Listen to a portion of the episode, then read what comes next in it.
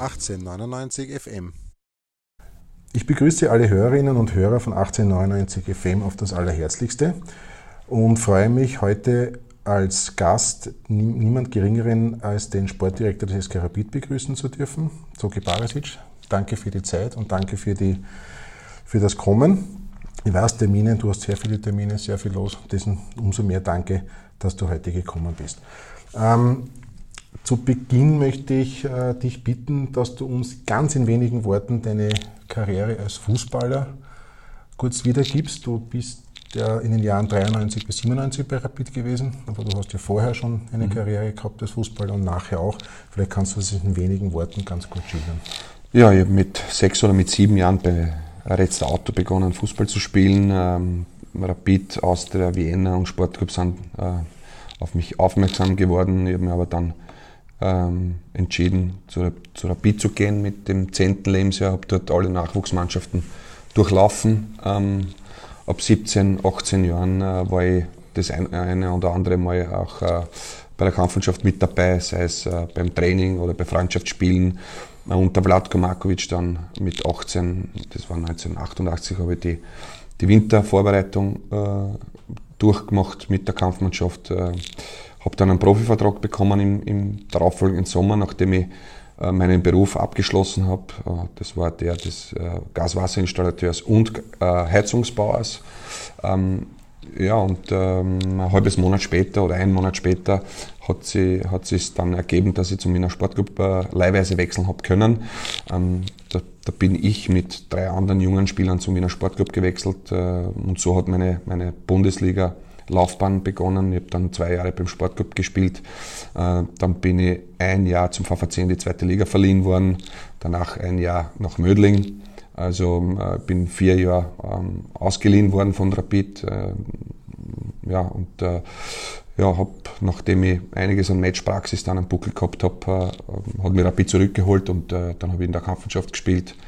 Ähm, ich äh, glaube dreieinhalb Jahre bis 97 ähm, ja, und nach, ähm, nach einem, nachdem mich dann der Ernst Dokopil als Trainer äh, nicht mehr braucht hat, äh, habe ich dann beim FC Linz angedockt. Äh, da habe ich mich nicht sehr, sehr, sehr wohl gefühlt, äh, beziehungsweise der FC Linz ist an den, an den LASK verkauft worden. Ja, und äh, für mich ist dann nach sechs Monaten weitergegangen zum FC Tirol. Dort habe ich fünf wunderbare Jahre verbracht. Und äh, zum Abschluss habe ich dann noch zwei Jahre lang bei Admira Wackermödling gespielt. 2006 hat er deine Trainerkarriere, wenn man das sagen darf, begonnen. Ähm, war das für dich immer der vorgezeichnete Weg, nach, nach, nach der Profifußballkarriere Trainer zu werden? Ähm, ich wollte Trainer werden, ähm, habe auch die dazugehörige Ausbildung äh, durchgemacht. Ähm, allerdings äh, hätte man nicht im, im Traum erwartet, dass meine erste Trainerstation der SK Rapid Wien und das äh, die Kampfmannschaft sein wird, als Co-Trainer vom damaligen Cheftrainer Peter Backult. Ähm, da ist schon ein Traum in Erfüllung gegangen, ähm, aber ähm, wie gesagt, es ist schneller gegangen, als ich mir es erwartet habe. Ich, ich hätte mir eigentlich gedacht, äh, ich werde vielleicht in der Regionalliga beginnen, ähm, als Cheftrainer tätig zu sein, aber wie gesagt, wenn sich da die Möglichkeit ergibt und die hat sich damals ergeben, und dafür bin ich dem Peter Backult heute noch sehr dankbar, dass er mich da mitgenommen hat. Und äh, wie gesagt, so hat meine, meine, meine Trainerlaufbahn begonnen äh, als Co-Trainer von Rapid in der Kampfmannschaft.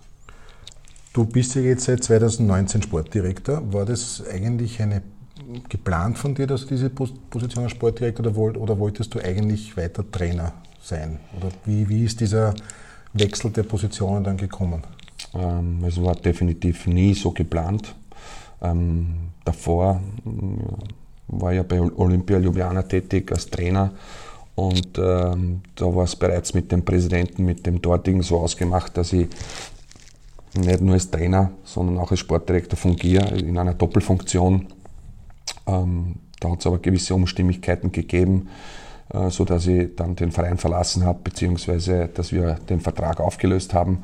Und in weiterer Folge habe ich, schon, habe ich mir schon gedacht, äh, als Trainer tätig zu sein.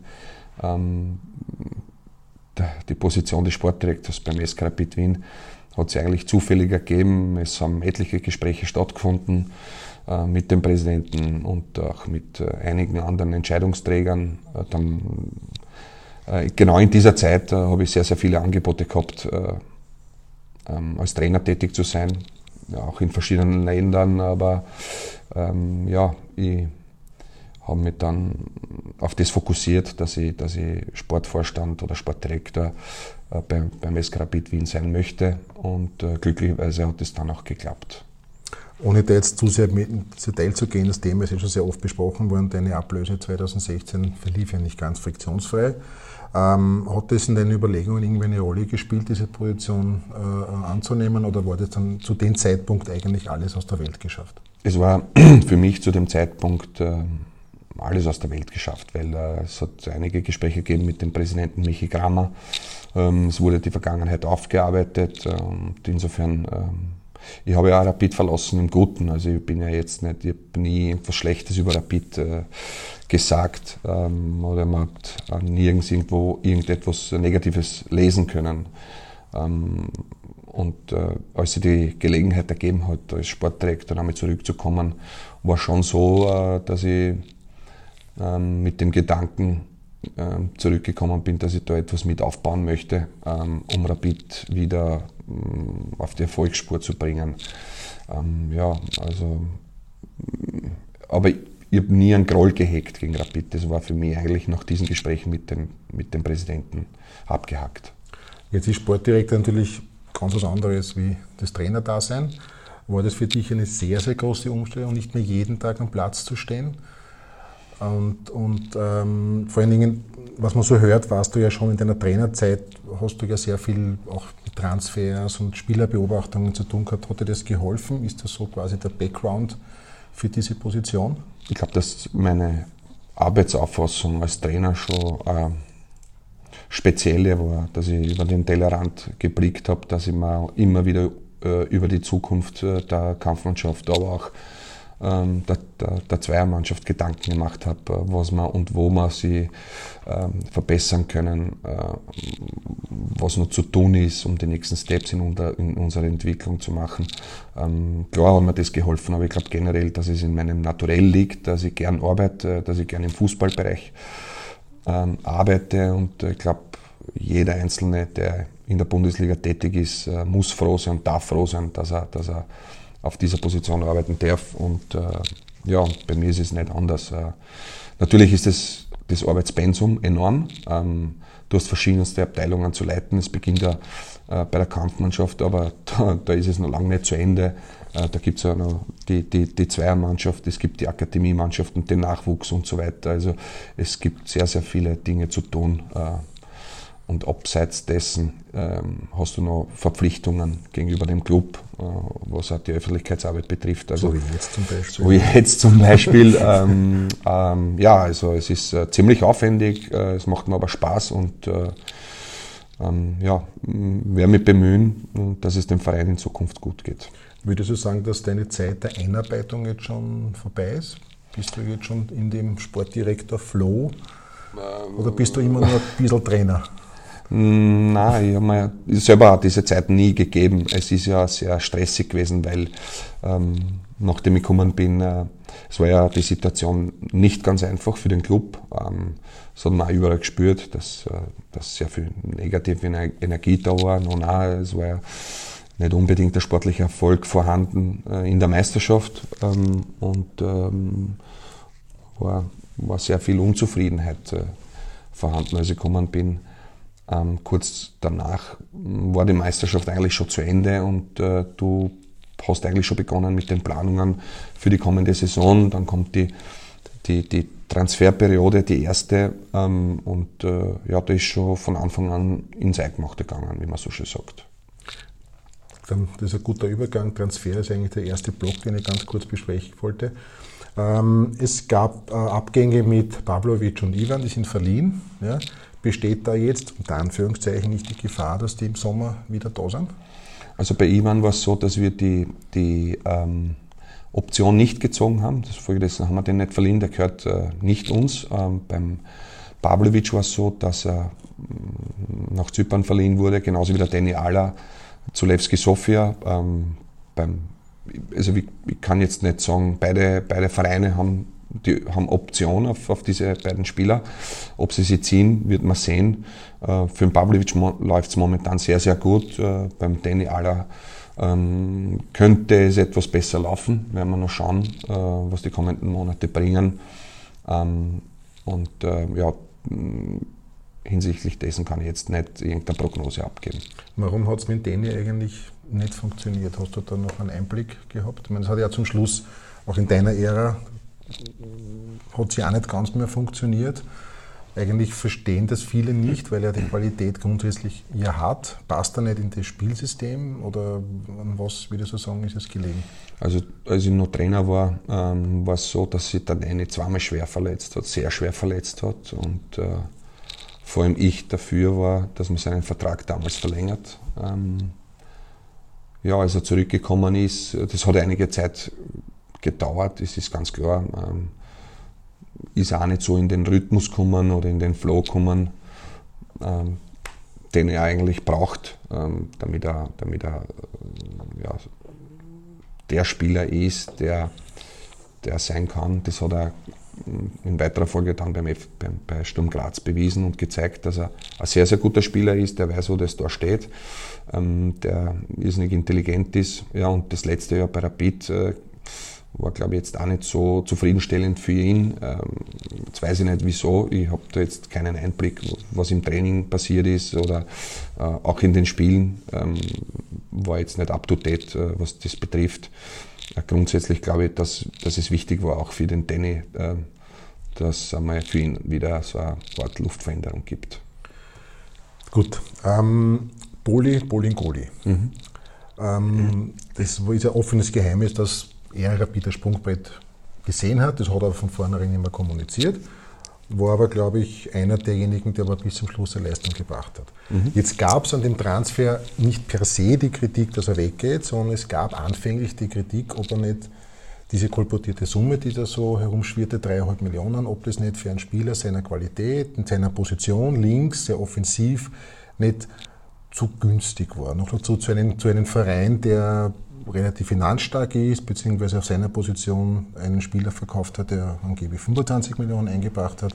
Das war so Kritik, die man so ein bisschen vernommen hat im, im, bei den Fans. Ja, das dreieinhalb Millionen ist in den heutigen Transfersummen irgendwie, schien es einigen zu wenig zu sein. Okay, ja. Wie entgegnest du dem? Ja, also zunächst einmal zur Summe. Ähm, wir reden hier nicht von 3,5 Millionen, sondern von einer Summe, die nicht kommentiert. Das ist einmal der erste Punkt. Der zweite Punkt ist der, ähm, dass, wir, dass wir schon einen linken Verteidiger verkauft haben um eine schöne Summe. Vor allem, äh, wenn man bedenkt, dass Rapid nicht im oberen Playoff gespielt hat in der Meisterschaft, äh, ist das schon aller Ehren wert. Zeigt wieder einmal, ähm, dass es möglich ist. Äh, Aber doch europäisch gespielt hat. Ne? Europäisch gespielt hat. Aber wie gesagt, das ist ja nicht nur, es ist ja nicht so, dass die Scouts nur, nur äh, zuschauen, äh, wenn internationale Spiele stattfinden, sondern natürlich auch, wenn nationale Spiele stattfinden. Bolingoli wollte unbedingt weg. Es hat sie, es hat sie die Chance oder die Möglichkeit ergeben, ähm, auf, die, auf der Insel zu spielen. Da ist äh, seiner Meinung nach näher an der Premier League dran. Und äh, für uns hat äh, die Summe gepasst und, und äh, ja, und dann haben wir ihn ziehen lassen, auch mit dem Wissen, ähm, dass wir schon im, im Hintergrund einen Spieler haben, ähm, der diese, der diese Lücke sehr schnell oder schnellstmöglich auch schließen wird können. Jetzt, das ist der Maxi Ullmann. Genau. Äh, da komme ich dann gleich dazu. Noch eine Frage. Mich würde ein bisschen interessieren, wie rennt so ein Transfer? Also, bisschen, kannst du uns ein bisschen, wie weit du halt darfst, ein bisschen einen Blick hinter die Kulissen. Wie rennt wie läuft so ein Transfer eigentlich in Wahrheit wirklich ab?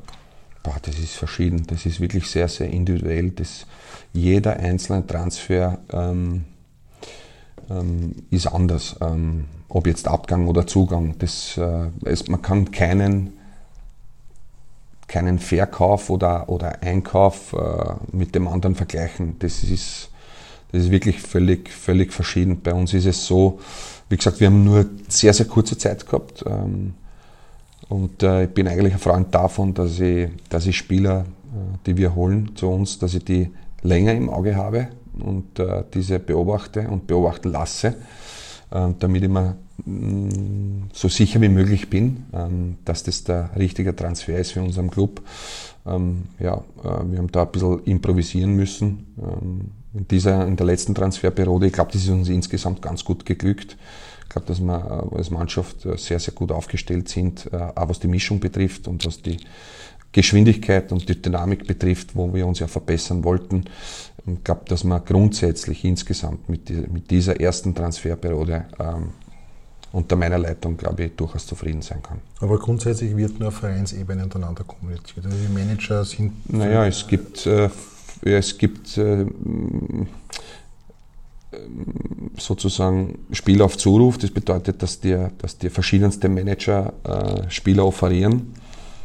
Ähm, man, kann, man kann davon ausgehen, dass es so an die 150, vielleicht mehr Spielervermittler oder Manager sind, wo dir jeder fünf bis zehn Spieler oder vielleicht auch mehr ähm, schickt. Ähm, ja, und das schaffst du einfach nicht, diese ganzen Spieler, also so viele Spieler abzuarbeiten, das geht einfach nicht.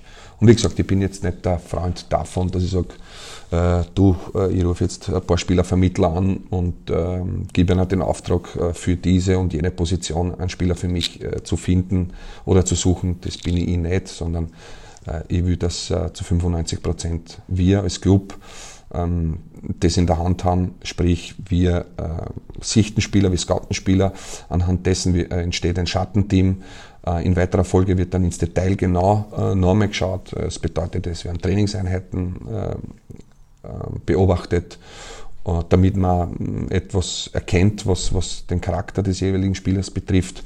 Ja, und wenn man sich dann sicher ist und wenn er natürlich ins Budget passt, weil ohne dem geht es ja gar nicht, äh, dann wird versucht, diesen Transfer über die Bühne zu bringen. Und wie ist es dann mit dem Koya passiert? Da wird man nicht jede Woche hingeflogen sein. Nein, mit Koya war es so, dass, ähm, dass ich durchgegangen bin, sämtliche Listen und dass ich auf den Koya gestoßen bin ähm, dass, dass wir das dann vorbereitet haben äh, mit seinen Aktionen, dass wir uns Spiele angeschaut haben auf Video.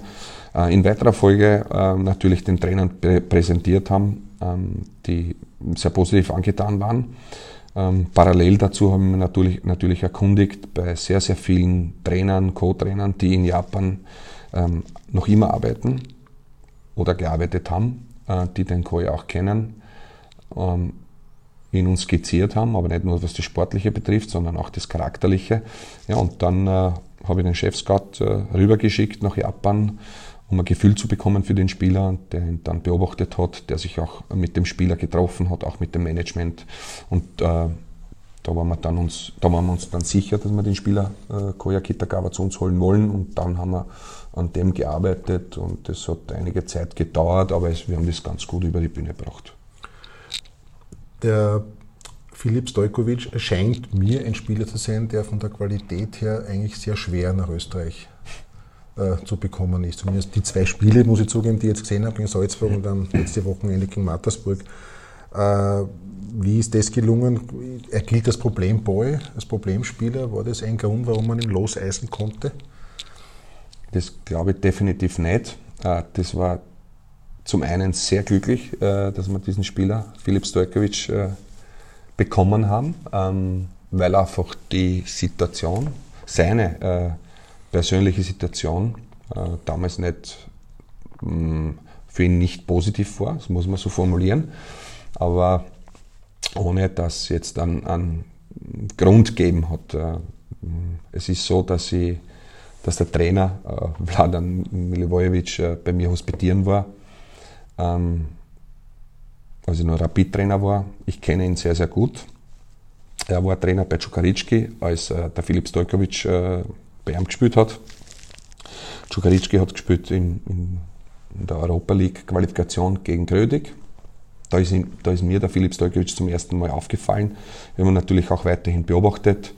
Ähm, hat sich dann sehr, sehr gut weiterentwickelt bei, bei Roter Stern Belgrad, hat auch, äh, war sehr erfolgreich, war Vizekapitän und ähm, ja, es war dann so, dass, dass eben durch diese Situation, in der der Spieler jetzt geraten ist, ohne dass er etwas dafür kann, es hat auch mit Politik etwas zu tun, ohne dass ich jetzt äh, ins Detail gehen möchte, ähm, haben wir es geschafft, den Spieler für uns zu gewinnen. Bin dann nach Belgrad geflogen, habe dann mit dem Generalmanager gesprochen, davon mit dem Trainer. Und ähm, sie haben auch ihres dazu beigetragen, äh, dass der Spieler zu uns gekommen ist. Gut, dann schließen wir das Thema Transfer jetzt einmal fürs Erste ab. Ein sehr wichtiges Thema und ein Thema, was bei den Fans auch ähm, momentan sehr diskutiert wird, ist das ähm, ganze Thema Spielidee, Spielphilosophie. Ähm, es geht darum, dass momentan Salzburg halt der übermächtige Konkurrenz ist. Und viele sich halt fragen, wie kann man diesen Gap, wie kann man diesen Abstand reduzieren? Einerseits hat Salzburg natürlich sehr, sehr erhebliche finanzielle Mittel. Andererseits, und das ist ein Punkt, der vielen sehr, sehr, sehr, sehr für interessant ist, Salzburg arbeitet extrem wissenschaftlich. Für mich fast als alter Fußballromantiker fast wird es schon zu, zu verwissenschaftlicht. Man will diesen Faktor Unberechenbarkeit, der den Fußball irgendwo auch ausmacht, eigentlich fast ausschließen. Ja? Nur wie, was kann Rapid da in Zukunft unter deiner Ägide, ich meine, als Sportdirektor bist du ja nicht nur für Transfers zuständig, sondern im Prinzip solltest du ja eine Vision oder Ziele für die nächsten Jahre haben. Ähm, das ist auch keine kurzfristige Angelegenheit, sowas, auch bei Salzburg hat es nicht gleich funktioniert, sondern es mhm. hat ja auch Jahre gedauert, bis dieses System implementiert wurde und dann erfolgreich war. Wie, was kann Rapid mit seiner Struktur, wie sie halt dastehen als Mitgliederverein, äh, ohne Gönner, was kann Rapid da entgegenhalten? Jetzt nicht nur von der Idee her, sondern auch von der ganzen Infrastruktur, Trainer, eben wissenschaftlicher Background etc. etc. Zunächst einmal finde ich das überhaupt interessant, dass das jetzt so ein großes Thema geworden ist, weil als ich Trainer war, äh, haben wir ein Gesamtsystem entwickelt für Rapid. Da hat es eine einheitliche Spielphilosophie gegeben, auch eine Trainingsphilosophie, ähm, ab der U13 bis hin zur Kampfmannschaft. Ähm, damals hat sich niemand geschert drum, damals war es jedem egal. Jetzt momentan, weil es vielleicht nicht so gelaufen ist in der jüngsten Vergangenheit, ist es ein riesengroßes Thema geworden. Natürlich machen wir uns Gedanken dahingehend, äh, was wir äh, in Zukunft machen, wie wir uns verbessern wollen.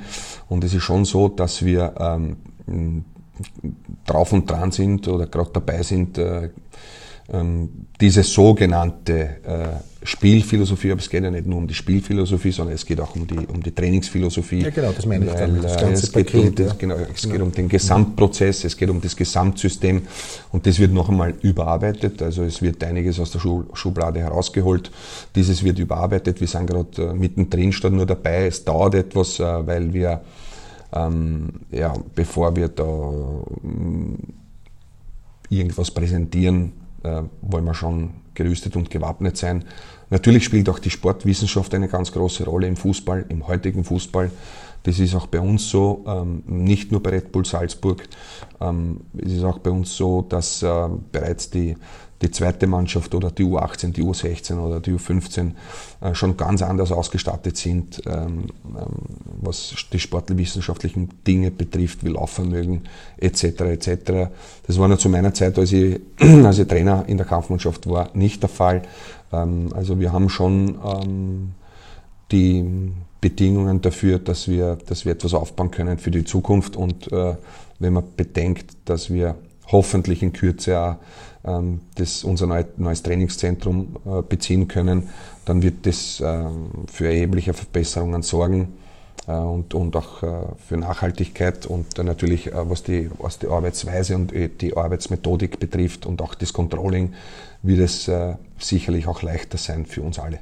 Nein, es ist ja nicht, weil du gesagt hast, die Diskussion ist momentan so intensiv. Es ist ja jetzt nicht nur Salzburg, sondern es ist ja auch LASK und es ist auch vor allen Dingen der WRC, die ja mit ähnlichen Spielauffassungen wie Red Bull, ja, äh, ja es, man muss ja zugeben, relativ erfolgreich äh, Fußball spielen, auch international. Und deshalb gibt es eben so dieses Rumoren, dieses auch aufgrund der leider Gottes sehr, sehr langen Zeit der Erfolglosigkeit, so, die arbeiten alle viel besser als wir, alle viel professioneller als wir, die haben eine Idee, wir haben keine Idee, dann gibt's, die haben ein Konzept, wir haben kein Konzept. Und deshalb, deshalb diese Frage und deshalb diese, diese Unruhe, die da jetzt teilweise herrscht, wobei in letzter Zeit, dank auch deiner Person, ist ja da etwas mehr Ruhe eingekehrt, auch sportlich hat sich das alles ein bisschen konsolidiert. Aber eben die große Frage bei, wie kann man diesen Rückstand auf, ich meine, ich gehe mal davon aus, Lask WRC wird sich kurz oder lang wieder einspielen, den Rückstand werden wir aufholen, aber Red Bull ist halt schon eine harte Nuss. Ne? Ja, es ist und, ja, und, definitiv eine harte Nuss. Ähm, ich bin auch Fußballromantiker und es ist schon so, aufgeben wird bei mir auch nichts und äh, je größer die Herausforderung, desto besser. Aber man muss schon bedenken, dass Salzburg schon seit einigen Jahren, vielen Jahren, ähm, ein System entwickelt hat, äh, wo sich jeder dran hält und äh, das greift von Jahr zu Jahr. Und sie werden nicht schlechter, sagen wir so. Und äh, sie haben in den letzten Jahren kaum Fehler gemacht und wenn, äh, dann sind diese ja nicht in der Öffentlichkeit. Äh, es ist schon anders als, also wenn du als Red Bull Salzburg noch schnell, äh, weiß ich nicht, äh, drei 16-Jährige kaufen kannst, um 9 Millionen und mehr, also von dem werden wir nur träumen können. Und wenn, wenn mir irgendjemand sagt, na, Geld spielt kein Fußball oder ist nicht erfolgreich, dann ähm, ja, muss ich verweisen auf andere Ligen, ja, da, wo Bayern München ständig Meister wird, weil sie das meiste Geld hat, genauso wie Real Madrid oder Barcelona oder auch in England. Da, man kann durchgehen, man kann in verschiedene Ligen gehen. Derjenige, der das meiste Geld hat, das ist einfach so, das ist, äh, da ist die Chance am größten, ähm, erfolgreich zu sein. Bei uns ist es so, wir müssen unseren eigenen Weg finden. Wir dürfen auch nicht auf Salzburg schauen. Wir dürfen nicht irgendwo anders hinschauen. Wir müssen auf uns schauen. Wir müssen schauen, dass wir unseren Weg finden, dass wir unser Gesamtsystem finden ähm, und äh, nicht uns auf äh, andere Dinge konzentrieren. Das äh, raubt uns nur die Energie. Nein, aber für die Hoffnung auf einen Titel, ich meine, man muss sich ja, ja, ich weiß, sehr, aber dass sehr, sehr viele junge, junge Fans ja, ja. noch nie einen Titel erlebt haben. Ja. Äh, jetzt denkt man sich in der Meisterschaft über 34 Spiele wird Salzburg schwer, oder 32 Spiele wird Salzburg wahrscheinlich im momentan schwer zu besiegen sein. In einzelnen Spielen ist es möglich. Äh, es bleibt halt der Cup, gut, der ist heuer unglücklich, aber auch kein Thema mehr. Ähm, gib uns irgendwie eine Hoffnung. Wie, ja, ne, was schätzt in, in, in welchen Dimensionen, welchen Zeiträumen denkst du? Also ich denke in, in kleinen Schritten. Ja. Ähm, für mich war es einmal wichtig, dass man mal jetzt eine Mannschaft äh, auf die Beine stellen, die, die, mit der sich der Fan identifizieren kann, die, wo es Freude macht, äh, denen zuzuschauen, ähm, wo junge Spieler äh, forciert werden, entwickelt werden, äh, denen äh, die Chance gegeben wird. Ich glaube, das ist ganz gut gelungen bis jetzt. Ja. Äh, diese jungen Spieler werden natürlich ähm, auch trotzdem einige Zeit brauchen, bis sie auf einem gewissen Level ähm, Konstanz in ihren Leistungen bringen. Das ist ja auch nicht äh, einfach so ähm, wegzuwischen. Und ich glaube, wir sollten danach trachten, langsam zu wachsen. Ja. Die Reset-Taste ist ja bereits gedrückt worden und wir befinden uns am, am Beginn unseres Weges und äh, der kann sehr steinig sein, kann sehr hart sein, aber kann auch sehr schön sein. Aber jetzt eine Prognose abzugeben, wann wir Meister werden oder wann wir um den Meistertitel mitspielen werden können, also es wäre sehr unseriös von mir. Ähm, das mache ich sicher nicht. Ähm, ist natürlich, wissen wir, dass der wirtschaftliche Unterschied sehr groß ist. Ähm, ungeachtet dessen ähm, wie schon erwähnt, ist es wichtig, dass wir auf uns schauen. Ähm, und äh, wenn sie dann die Chance ergeben sollte, dann, dann müssen wir einfach da sein. Aber das bedeutet wiederum, dass wir davor unsere Aufgaben ständig erledigen müssen. Aber die Gefahr bei diesen sehr guten und sehr vielen jungen Spielern, die wir momentan haben, ist natürlich, dass die, siehe Beispiel Maxi Wöber, siehe Beispiel Mert Mühldier, halt dann auch relativ schnell wieder weg sind. Und dieses, genau. äh, dass dann halt keine Mannschaft, kein, das Mannschaftsgefüge halt Jahr für Jahr oder, oder sagen wir so alle zwei Jahre neu aufgebaut werden muss, ist halt auch immer wieder vorhanden. Und diese Ressourcen wie Salzburg, wo man glaubt hat, jetzt haben es fünf Stammspieler verloren, jetzt sind sie eigentlich im Endeffekt noch besser als im Vorjahr. Diese Ressourcen haben wir Jetzt haben halt nicht. Das jetzt man, haben wir es nicht. Das muss man halt auch, auch zugeben. Ne? Deshalb habe ich auch gesagt, wir befinden uns erst am Beginn unseres Weges. Es ist noch sehr viel zu tun. Ähm, es ist schon so, dass Rapid auch als Sprungbrett dient, nicht nur für, für Spieler, die dazukommen, sondern auch für junge Spieler. Äh, wenn sie sich da durchsetzen, wenn sie Leistung bringen beim SK Rapid Wien, dann ist es durchaus möglich, ähm, dass sie einen, einen, einen Auslandstransfer machen, denn ja jeder junge äh, Spieler ähm, anstrebt. Ähm, das ist ganz klar. Äh, wichtig wird sein, dass, dass du ähm, vor allem im unter, unteren Bereich dann so gerüstet und so aufgestellt bist, dass du, ähm, dass du es schaffst, diese Lücken schnell zu füllen und vielleicht sogar nochmal äh, nicht nur zu füllen, sondern diese so ähm, zu, zu, zu adaptieren, ähm, dass vielleicht bessere Spieler nach, nachkommen. Äh, das ist natürlich ähm, sehr, sehr schwer, das, ist, das gebe ich zu, aber es ist nicht unmöglich. Ja. Aber wie gesagt, äh, das, dafür braucht man Zeit. Und ich weiß auch, dass diese Zeit uns niemand gibt. Ja. Jeder ist sehr, ähm, sehr forsch und sehr fordernd. Ähm, es ist aber trotzdem so, dass wir einiges an Geduld auf, aufbringen werden müssen. Wobei ich glaube, dass der Weg, der jetzt gegangen wird, diese Kombination mit Spielern wie Ulman Stojkovic oder auch äh, Koya, äh, Koya, wo man erkennt, das sind Rapid-Spieler, ja. in der Ergänzung mit den Strebingers und Sonnleitners, die ein sehr hohes Standing bei den Fans haben und den Jungen, glaube ich sehr wohl, dass die Geduld da ist. Man hat es ja gesehen, ja. nach dem Salzburg-Spiel, ja, ja. auch nach dem Hartberg-Spiel, normal vor einem halben Jahr bei einem 3-3 Hartberg, jetzt werden schon über die Stadion pfiffen, mhm. die Mannschaft. Also das heißt, glaube ich, hier ist sehr wohl in den letzten Wochen, Monaten etwas passiert. Auch, ähm, was sehr wichtig ist, positive Energie. Ja. Ja, das, das, war die letzten Jahre, in, das, da gebe ich dir recht, enorm viel negative Energie bei den Rapid-Spielen. Und das hat sich in den letzten Wochen, Monaten meiner Meinung nach merklich gewandelt. Ich wollte aber noch ganz kurz zurückkommen, welche Rolle spielt da die zweite Mannschaft? Äh, jetzt momentan ist sie sehr gut unterwegs in der Regionalliga, wobei die Resultate vielleicht jetzt gar nicht so das Ausschlaggebende mhm. sind. Äh, ist es mittelfristig das Ziel, dass es eine zweite Mannschaft in der zweiten Liga gibt, beziehungsweise sucht oder sucht man sich einen Kooperationsverein, wo fünf, sechs Spieler von mhm. Rapid gleichzeitig dort sind? Beides ist möglich. Ähm, grundsätzlich sind wir für, für viele Dinge offen. Es wäre natürlich schön, wenn, wenn du Spieler hast, die aus der U18 rausfallen, die vielleicht noch nicht äh, so weit sind. Ähm, für die Kampfmannschaft äh, des SK Rapid Wien und als Zwischenstep gibt es eben vielleicht eine Regionalligamannschaft und dann in weiterer Folge, äh, wenn sie vielleicht noch das eine Jahr brauchen an Entwicklung, eine Mannschaft in der zweiten Liga oder Kooperationspartner in der zweiten Liga oder umgekehrt, kann sie auch sein dass die Zweiermannschaft aufsteigt irgendwann in die zweite Liga und du brauchst vielleicht einen Kooperationspartner ähm, für die Spieler, die aus der U18 rausfallen, die vielleicht biologisch noch nicht so weit sind. Man muss ja bedenken, dass wir in Österreich, glaube ich, wir Österreicher sind die einzigen, die haben, die U15, U16 und U18 haben. International ist es üblich, dass du U15, U17 und U19 ja. hast.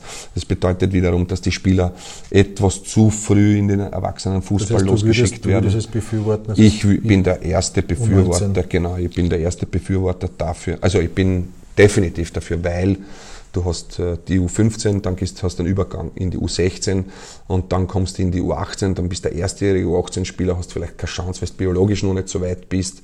Ähm, dann musst du noch ein Jahr warten, wo, wo spielst du dann? Ja? Und dann äh, bist du zweitjähriger U18-Spieler und ähm, ja, da, da gibt es vielleicht ein Überangebot, weil die nächsten U16-Spieler wieder, wieder, wieder ähm, nach oben wandern. Und also für mich gibt es ziemlich wenig Sinn. Also ich würde das so schnell wie möglich wieder adaptieren und umwandeln auf U17, U15, U17 und U19. Gibt es da Bestrebungen, das äh, aktiv ich werde anzugehen? ich werde es sicherlich anführen, äh, beziehungsweise werde fragen äh, bei der nächsten Bundesliga-Sitzung, ob das angedacht ist und warum das so ist. Ja, weil äh, ähm, ich glaube, wir haben das damals ähm, umdisponiert, weil es die, die, Schweiz gemacht hat, der Schweizer, Schweizer Fußballverband. Und wir sind dem nachgegangen. Äh, die Schweizer waren allerdings so schlau, dass sie das dann äh, ja, nach kurzer Zeit äh, wieder gewechselt haben und adaptiert haben. Bist du da in Austausch mit Kollegen? Nein, noch nicht. Kollegen? Nein, noch nicht. Okay. Aber würde mich wirklich interessieren, ob ich allein da stehe mit dieser Meinung oder ob es den einen oder anderen gibt, der ähnlich denkt wie ich. Okay.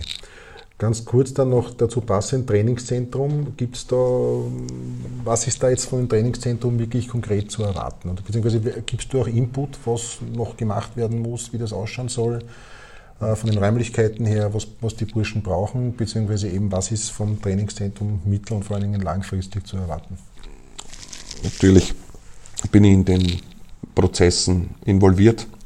Allerdings gibt es da Leute, die sich äh, sehr detailliert äh, mit dem beschäftigen und ich glaube, dass die das sehr, sehr gut machen, beziehungsweise bin überzeugt davon, dass die das super machen. Ähm, was, was wird sie verbessern? Du wirst in einem Gebäude sämtliche Mannschaften unter, unterbekommen, also unterkriegen wie die Kampfmannschaft, die Zweiermannschaft, die U18, die U16, die U15.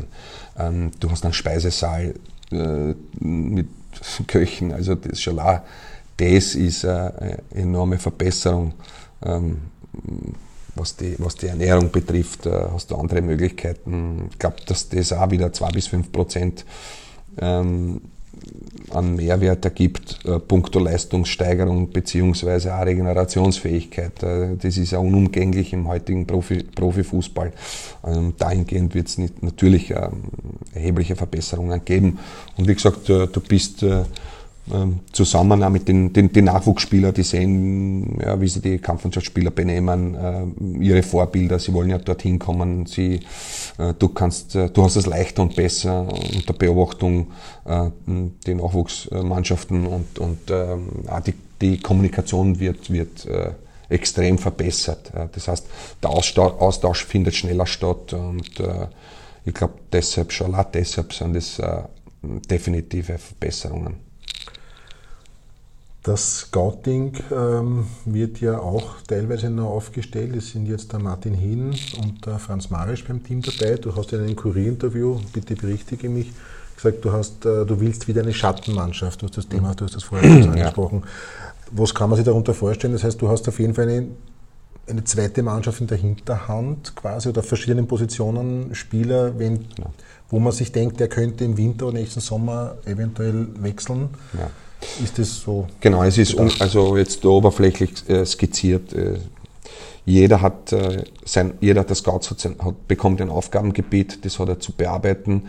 Ähm, es gibt äh, Scouts, die für die Kampfmannschaft zuständig sind. Es gibt Scouts, die ähm, für die Talente ähm, im unmittelbaren Ausland äh, zuständig sind. Es gibt äh, Scouts, die für den, für den Akademiebereich und auch für den Nachwuchsbereich äh, zuständig sind. Das heißt, es ist einmal da gegliedert worden. Aber was die Kampfmannschaft betrifft, ja, es ist so, dass, ähm, dass wir nach, äh, nach ähm, dem wir die Spieler ähm, ja, beobachtet haben, ähm, dass es dann äh, sogenanntes Schattenteam gibt äh, mit drei bis fünf äh, Spielern auf jeder Position, die die sehr genau äh, dann und immer wieder beobachtet werden.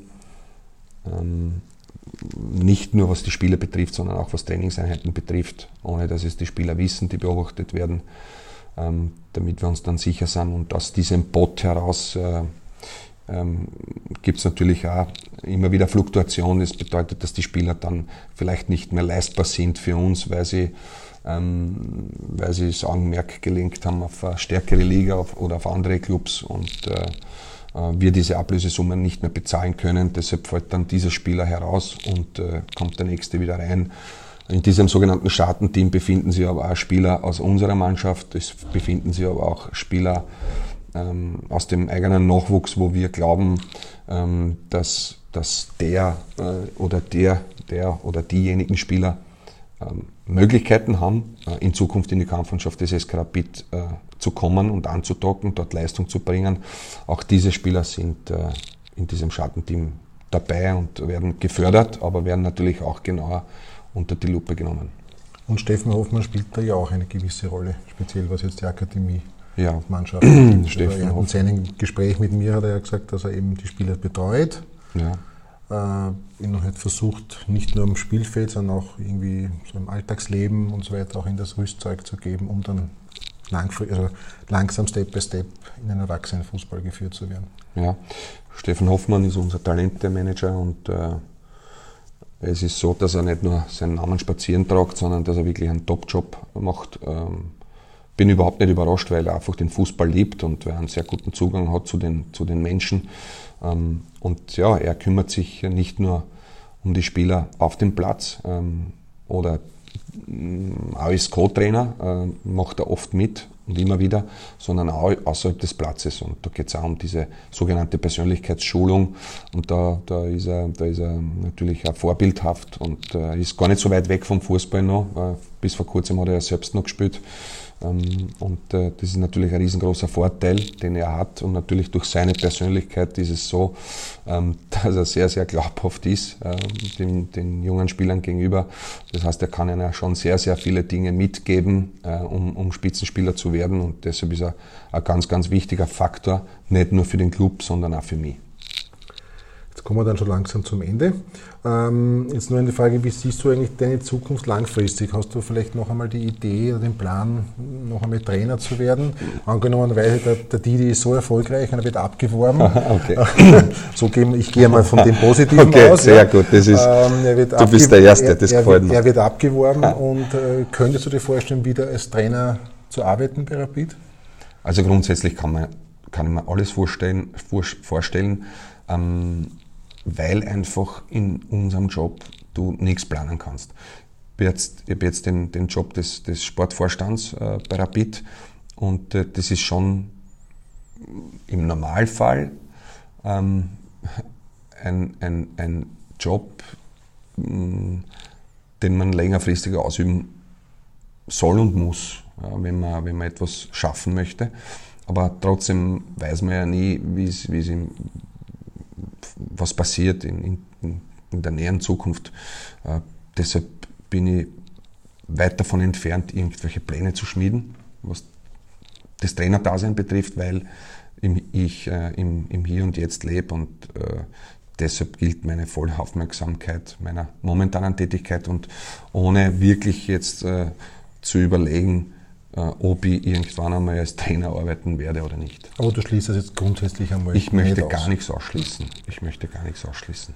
Ähm, ein, glaube ich, sehr guter Freund von dir, der Sergei Mandreko, einer der sogenannten Daltons, dem geht es leider nicht sehr gut. Hast du da aktuellere Informationen, wie es ihm geht? Ähm, ja, ich habe ihn besucht zu Geburtstag. Ähm, wir haben uns beide wirklich sehr gefreut auf das Treffen. Ähm, hat uns beiden sehr viel gegeben bin im Kontakt mit ihm. Ich glaube, dass er jetzt. Äh, ja, ich weiß, wie es ihm geht. Also ich will jetzt gar nicht ins Detail gehen, äh, was, was passiert, aber ähm, ja, ich bin mit ihm in Kontakt. Okay, gut. Gut, dann zum Abschluss noch würde ich dich bitten, ganz kurze Antworten. Ja. ja. Rapid holt in Kürze einen Titel Wein wir gute Arbeit geleistet haben. Didi Küber und Soki Barisic sind das ideale Duo, weil? weil wir beide das gleiche Ziel haben. Das Format 12er Liga mit Punkteteilung?